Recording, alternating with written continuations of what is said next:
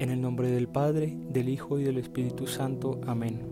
Ven Espíritu Santo, llena los corazones de tus fieles y enciende en ellos el fuego de tu amor. Envía tu Espíritu Creador y renueva la faz de la tierra. Oremos. Oh Dios que has iluminado los corazones de tus hijos con la luz del Espíritu Santo, haznos dóciles a sus inspiraciones para gustar siempre del bien y gozar de tu consuelo. Por Jesucristo nuestro Señor. Amén. Buen día, soy Camilo Hernández, miembro del Reino Christi desde Bogotá, Colombia, y esto es En Vela. Vendrá el Señor y no tardará, iluminará lo escondido en las tinieblas y se manifestará a todos los hombres. Aleluya. El tercer domingo de Adviento, también conocido como Domingo de Gaudete o Domingo de la Alegría, es un día de, de regocijo y anticipación en la liturgia católica. Este domingo marca el punto intermedio del tiempo de Adviento y se caracteriza por la alegría en la espera del nacimiento de Jesús. A lo largo de la historia, la devoción al gaudete ha crecido, manteniendo su enfoque en la expectativa gozosa del advenimiento de Cristo. La liturgia de este día se llena de simbolismos y lecturas que resaltan la esperanza y la alegría cristiana. Si bien la devoción al tiempo de Adviento se origina en los primeros siglos del cristianismo, la misma inicialmente no estaba estructurada de manera uniforme y se centraba en la preparación para la Navidad como una época de arrepentimiento y reflexión. La institución específica del tercer domingo de Adviento se ha desarrollado de manera orgánica en la tradición litúrgica y no hay un evento único que lo haya establecido. El sentido litúrgico del tercer domingo de Adviento o Gaudete está impregnado de alegría y esperanza, destacando la naturaleza jubilosa de la temporada de Adviento en preparación para la Navidad. Algunos aspectos claves son alegría en la espera, el gaudete se caracteriza por una pausa en el tono penitencial del adviento. La liturgia irradia alegría y anticipación, recordándonos que estamos más cerca del nacimiento de Jesús. Esta alegría se refleja en el color de las vestiduras litúrgicas que puede ser rosa, simbolizando la luz que disipa la oscuridad. Lecturas bíblicas específicas. La lectura de este domingo subraya la alegría y la esperanza. Por ejemplo, la carta de San Pablo a los filipenses destaca la exhortación a la alegría en el Señor. Además, el Evangelio puede centrarse en el testimonio de Juan el Bautista, resaltando la preparación para la llegada del Mesías. Encendido de la vela de la alegría. En muchas tradiciones se enciende una vela color rosa en la corona de Adviento en este domingo. Esta vela se llama la vela de la alegría y simboliza la pronta llegada de la luz de Cristo. Mensaje de esperanza. El gaudete transmite un mensaje de esperanza en medio de la espera. La liturgia busca infundir ánimo y fortaleza espiritual a la comunidad, recordándoles la promesa de la venida de Cristo que ilumina las tinieblas y trae la salvación. Conexión con la antífona. La antífona, vendrá el Señor y no tardará, iluminará lo escondido en las tinieblas y se manifestará ante todos los hombres. Aleluya. Se integra plenamente en el sentido litúrgico del día, resalta la revelación de la luz divina en medio de la oscuridad y refuerza la idea de que la venida del Señor está cerca. Tengo que confesarles que a mí me llena de alegría y emoción estar aquí con ustedes para reflexionar sobre el Adviento y la Navidad, un periodo que personalmente considero como uno de mis favoritos. Este tiempo litúrgico no solo marca la cuenta regresiva hacia la celebración del nacimiento de Jesús, sino que se convierte en una oportunidad única para sumergirnos en la experiencia del amor de Dios. El Adviento y la Navidad actúan como recordatorios especiales en nuestra vida como pequeñas alarmas que nos invitan a hacer una pausa en medio de la rutina y regresar a Dios. Para mí, este periodo no solo es un conjunto de festividades, sino una ventana abierta hacia la reflexión profunda sobre el misterio divino que nos rodea. Cada detalle, cada símbolo nos conduce a una jornada espiritual que va más allá de las festividades externas. A través de esta, meditación deseo compartir con ustedes la emoción y la inspiración que siento al sumergirme en el Adviento y la Navidad.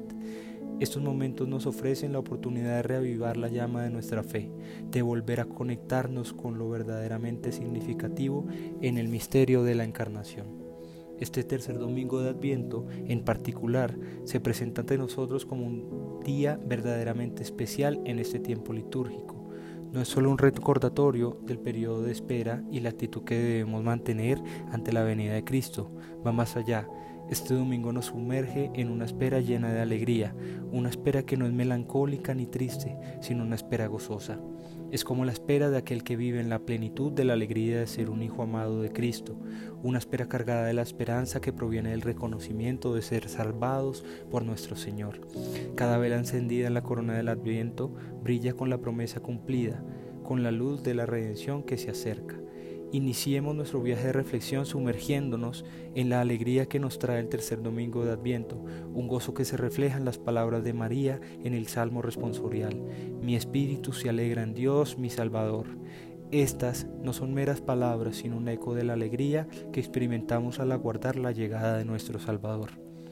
María en su humildad reconoce las grandes cosas que Dios ha hecho en ella, convirtiéndose en portadora del Salvador del mundo.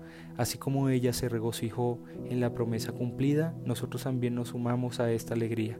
Este tercer domingo nos llama a adoptar una espera gozosa, consciente de que la humildad de nuestras vidas, de que en la humildad de nuestras vidas Dios realiza obras grandiosas. El salmo, el salmo, nos recuerda que esta alegría no es solo individual, sino que abarca todas las generaciones nos convertimos en testigos y participantes de un plan divino que trasciende el tiempo y abraza a la humanidad entera. La alegría de la espera nos conecta con la misericordia de Dios, una misericordia que se despliega de generación en generación. La segunda lectura de Tesalonicenses refuerza la llamada a vivir siempre alegres. San Pablo nos insta a la oración constante, la acción de gracias y la apertura a la acción del Espíritu Santo. Este pasaje nos recuerda que la alegría en la espera no es solo un sentimiento pasajero, sino un estado constante de ánimo que surge de la conexión profunda con Dios. Que al reflexionar sobre la alegría en la espera nos inspiremos en el ejemplo de María, viviendo siempre alegres, agradecidos y en íntima comunión con el Espíritu Santo. En esta temporada de Adviento, permitamos que la alegría de la espera transforme nuestras vidas y nos acerque aún más al amor redentor de nuestro Señor Jesucristo. El segundo punto de reflexión para el día de hoy es la invitación a ser luz que disipa las tinieblas. En este segundo punto de reflexión contemplamos la figura de Juan el Bautista, enviado por Dios como testigo de la luz que es Cristo. El Evangelio de Juan nos presenta a Juan el Bautista, quien se negó a ser el foco de atención y, reconoció su papel como precursor del Mesías. Así como Juan señaló hacia la luz que venía, nosotros también somos llamados a ser testigos de esa luz en medio de la oscuridad. Juan nos recuerda que nuestra tarea es dirigir la mirada de los demás hacia Cristo, la, verdadera luz que ilumina nuestras vidas. En la espera gozosa de, Adviento, reflexionamos sobre cómo podemos ser portadores de esa luz divina en nuestro entorno, disipando las tinieblas con la verdad y el amor de Cristo. El último llamado de reflexión es el de la preparación interior. El Evangelio nos presenta el diálogo entre Juan y los enviados de los fariseos, quienes cuestionan su autoridad para bautizar. Juan responde con humildad, reconociendo que su bautismo es con agua, pero que viene uno más grande, el que bautizará con el Espíritu Santo. En este tercer punto reflexionamos sobre la importancia de la preparación interior. Juan el Bautista nos insta a enderezar nuestros caminos, a apartar aquello que nos separe de Dios. La espera gozosa no solo implica la anticipación del nacimiento de Cristo, sino también la preparación de nuestros corazones para recibirlo. En este adviento consideremos cómo podemos purificar nuestras vidas, bautizándonos con el agua de la sinceridad, la humildad y el arrepentimiento. Abramos espacios de nuestros corazones para que la presencia del Espíritu Santo nos santifique y nos prepare para la llegada de nuestro Señor Jesucristo que nuestra espera no sea solo externa, sino una transformación interior que nos acerque a la plenitud del amor divino. Al sumergirnos en la reflexión del tercer domingo de Adviento, dejémonos guiar por el ejemplo de Juan el Bautista, el testigo de la luz que presidió la venida de Cristo. Recordemos que al igual que Él, somos llamados a ser testigos de la luz que disipa las tinieblas en nuestras vidas y en el mundo que nos rodea. La alegría en la espera inspira por las palabras, inspirada por las palabras de María en el Salmo responsorial, nos invita a vivir con gozo la preparación para la Navidad. Que esta alegría no sea efímera, sino un estado constante de ánimo arraigado en la conexión profunda con Dios.